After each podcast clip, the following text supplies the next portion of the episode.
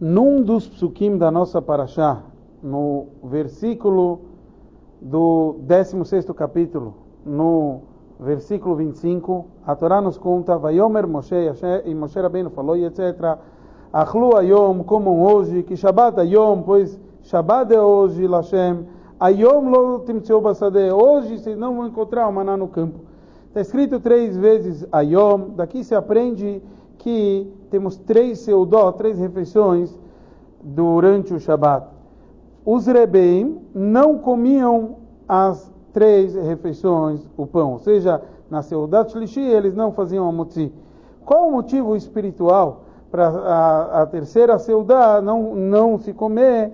É porque a gente sabe que a, o conceito da, da terceira Seudá é o conceito de Leatid Lavô, do futuro, e por isso consta Yom Lo, hoje não.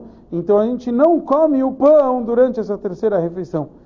Então a gente tem que entender como, de acordo com a Kabbalah, de acordo com a parte primil da Torá, de acordo com o íntimo da Torá, seria uma stirá, seria contraditório o assunto lekatrila, a melhor forma de acordo com o Nigle da parte revelada, como o próprio Admor Azaken escreve no Shulchan Aruch, que a gente não deve normalmente se apoiar sobre essa opinião que não precisa se comer pão no seu Dashlishi. Quer dizer, no final das contas pode não comer pão no seu Dashlishi, mas isso não é, seria o melhor.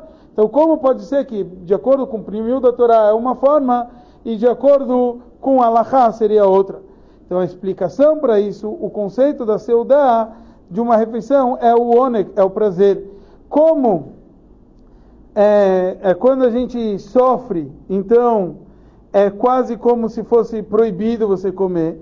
E os Rebbeim, eles sentiram esse conceito de, da revelação que tem, que não se come nesse momento. E Hassidim, que são Hassidim que seguem os Rebbeim e querem seguir em todos os assuntos, então a gente, o maior prazer é não comer pão nesse momento.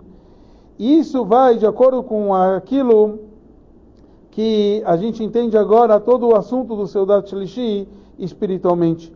A linguagem do Rabi Yossi é que eu tenho a parte daqueles que comem as Gimel Seudó das três refeições. Daqui a gente vê que as três refeições seriam algo obrigatório. A explicação é que no futuro a vantagem vai ser justo no corpo. Hassidudo explica para gente que a verdadeira recompensa nossa é alma dentro de corpos. Só que no futuro o corpo ele vai ser a origem da força e não vai se conectar com a alma por intermédio da comida, que hoje é feito através da comida. Então, hoje, para indicar esse futuro, a gente come alguma coisa. E para indicar que a gente vai ter força através do corpo.